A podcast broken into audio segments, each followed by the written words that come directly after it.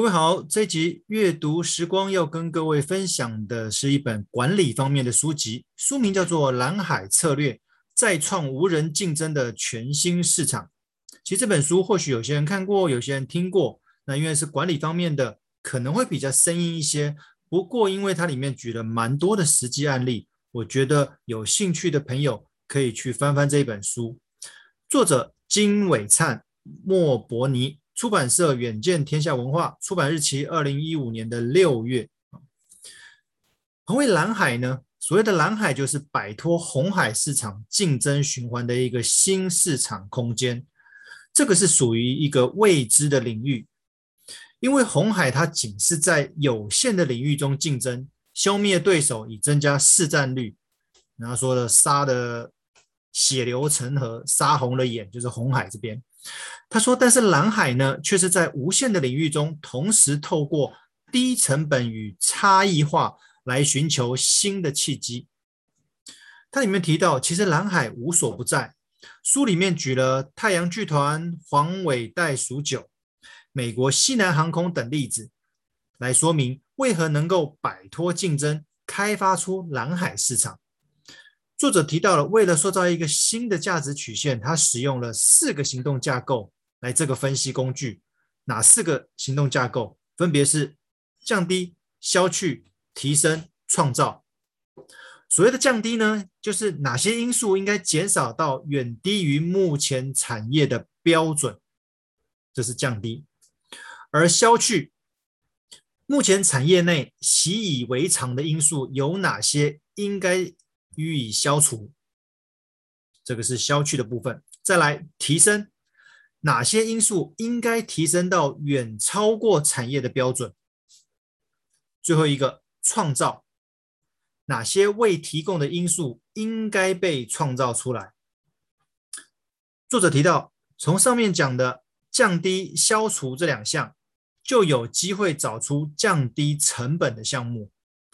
而提升、创造这两项，就能够发展出和目前产业的差异化项目。先有所谓的蓝海的概念，再透过分析找出可供执行的可能项目。接着，我们就要来拟定策略了。其实这个讲的虽然是跟企业有关，不过刚刚这四个分析的要点，跟我们一般个人的开源节流有那么一点点相似。只是因为毕竟是企业的思维哦，可能这个范围啊跟内容会还是有些许的不同。好，再来就是拟定策略的四个原则，哪四个呢？第一个，重建市场边界；第二个，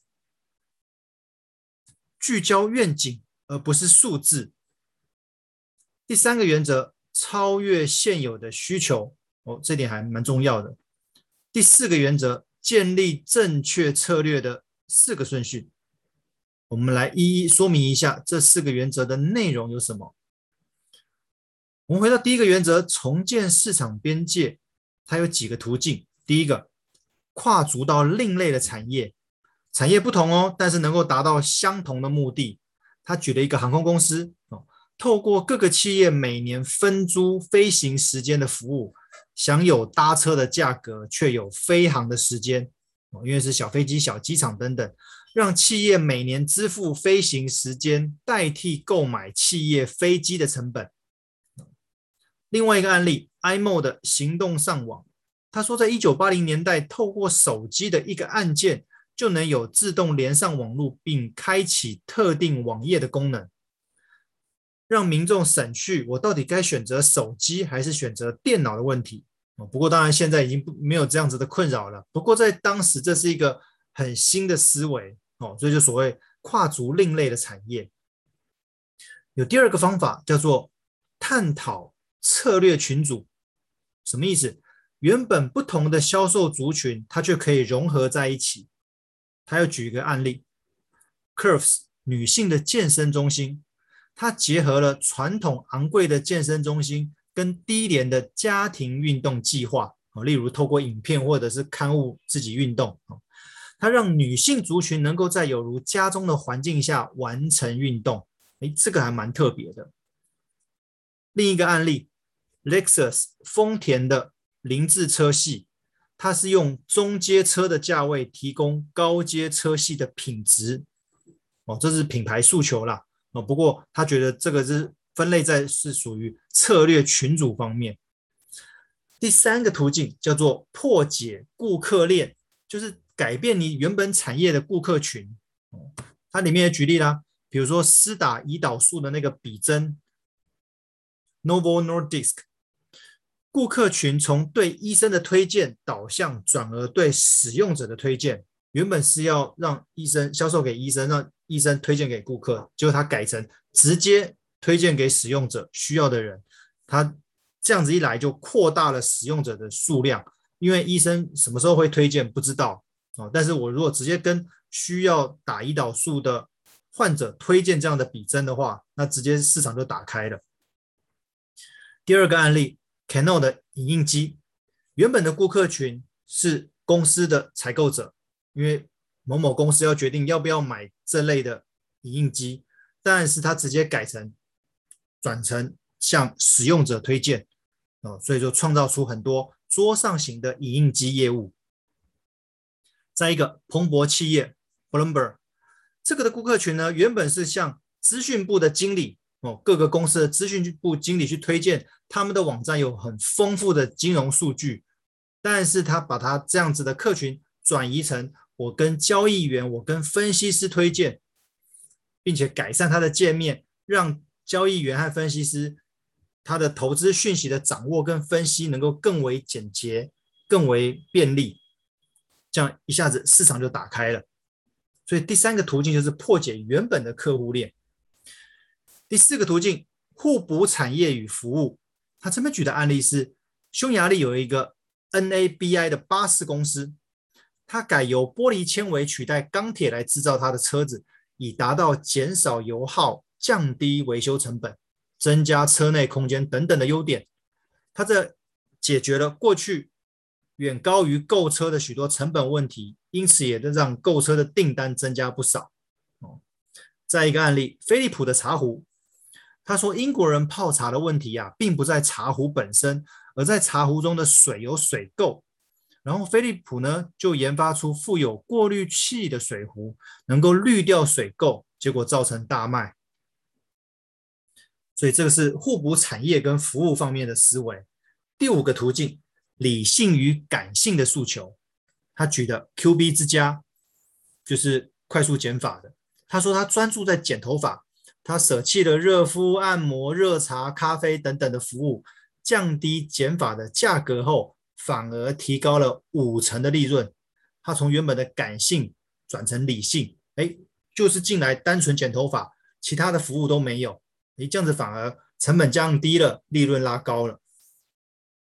再一个案例，他说有一个墨西哥的水泥公司，他提到墨西哥人宁可花钱在庆典节日上面，也不愿花钱在盖房子上面。结果这间水泥公司呢，透过互助会的模式，让每一期标到会的民众可以取得水泥，并传授施工的课程，提供技术顾问，让盖房子能有传承子孙的效果。这是从理性转成感性哦，刚好跟前面那个剪头发的相反哦，这也蛮特别的。第六个途径，看见未来的趋势。那这个案例呢，各位可比较熟悉哦。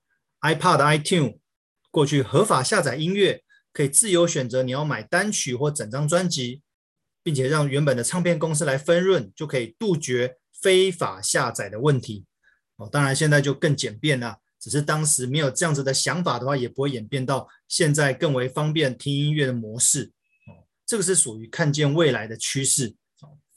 以上的案例呢，都是属于跨足另类产业的思维。哦，都是原则一，就是重建我的市场边界。我把我的边界，我把我的客群去做改变。第二个原则，聚焦愿景，而不是数字。作者提到，传统的 KPI 数字评比跟追踪，它通常只会让企业陷入传统红海的竞争，但是却忽略了外部的现实状况。未来的营运策略呢，应该聚焦在愿景，而不是数字。哦，他说这个东西很关键。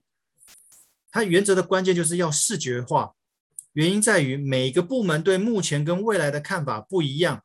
如果你只是见树不见林，你很难形成共识，公司也没有办法有一个共同的愿景或目标。那如果一间公司少了一个大家都能够认同的愿景，大家都能够认同的公司的未来策略，你当然就没有办法做后续的执行，那更不用说实现这一件事情了。那这个章节里面，作者提到了四个步骤，你要先透过实际的访查，了解现在有什么问题，就所谓的眼见为凭，然后再聚焦于客户共同在乎、关心的问题。这叫做观察入围，接着分组去拟定策略，由外部人士来评比，就所谓的策略比稿哦，到底要应该弄什么方法来改善跟客户之间的关系，那改善我们的销售之类的。最后将愿景跟策略写在纸上与员工沟通，这叫做视觉沟通。他说用这四个步骤，有机会让一间公司有共同的愿景目标，而不是单纯的 KPI 的数字。第三个原则叫做超越现有的需求。他说，你要想办法超越现有客户的可能需求，你必须把非顾客群置于既有的客户群之前，把顾客们的共同需求置于他们的差异性之上，把统合产品类别置于追求更精细的分类之上。第一层的非顾客，他们最接近你的市场，但是他在你的市场边缘。只要有更好的产品出现，他们随时就掉头就走。那第二层的非顾客呢？他们拒绝或无法负担使用你的产品所提供的产品。第三层非顾客，他们的需求和有关的商机向来被视为属于其他的市场。作者提到，其实非顾客通常比那些安于现状的顾客。更能为蓝海市场的开启跟扩大提供重要的讯息。他演拟未来的策略时，应该超越现有需求，想办法吸引这些原本不在你目标内的非顾客，掌握反区隔化的机会，才有办法借此扩展你的蓝海水域。第四个原则，建立正确策略的四个顺序。第一，确定买方效益。你的商品有没有让顾客觉得非买不可的理由？诶，这个可能要想一下哦。第二个，适当的策略定价，你的售价是否让顾客负担得起？第一，你要确定大众价格的区间。第二，你在大众价格区间中要定出标准跟差异哦，可能有高价位的、中价位跟低价位。第三个，你要决定目标成本，定价跟成本之间的差距就是获利的关键。一定得用售价除以扣除掉预期的利润来推算成本，不能用成本加上利润来定价位，才能创造对手难以赶上的成本结构。哦，我我再强调一次，他说你一定要用售价扣除预期利润来推算成本，而不是用传统的成本加上利润来定价位，才能创造对手难以赶上的成本结构。哦，这样子你才有办法有效去。抑制你的成本哦，否则你成本可能都跟过去的模式一样哦，一定至少多少钱才能完成这件事情哦，所以你可能要简化作业，降低成本；你可能要找其他的企业做结盟合作，降低成本。那你有可能改变产业价格的模式，以租代售来降低成本哦。那解决推动的阻力。你的三个主力可能是公司的员工、企业的伙伴以及一般大众。那这个如果有什么客诉、有什么问题的话，一定要去处理哦。那以上呢，就是所谓的拟定策略的四个原则。哦，我再重复一次：第一个原则叫做重建市场边界；第二个原则聚焦愿景而不是数字；第三个原则超越现有需求；第四个原则建立正确策略的四个顺序。再来，书中的另外一个重点，刚刚是拟定策略，那现在来到执行策略的两个原则。他说，启动引爆点的领导，指的就是有想要改变的领导者，让他能够找出与他有共同信念的人。当这样子的一群人数量够多了，就有力量去改变过去的一切。第一个原则，克服重大组织的四大障碍。一积习难除，试着让主管直接面对恶劣的环境，直接倾听顾客的不满。你只有确实了解客户的问题，才有机会执行蓝海策略。这叫积习难除。第二个，资源限制，这是第二个障碍。一个新的策略要取得资源本来就不容易，可是可以尝试用现有资源来交换，以改变现况。例如，将需要投入资源很少，但是潜在效益很高的活动，和需要投入很多资源，但是效益很低的活动来交换资源，互通有无，这样子有机会发挥最大的效益。第三个，欠缺动机，想要改变领导人不会一开始就发动全面改革，而是集中目标，找出能够牵一发而动全身的三个方法来提升士气。第一个，擒贼先擒王，他要想办法找出各部门的高阶主管。凝聚共识，确认目标，后来才有办法发挥所谓的上行下效的影响。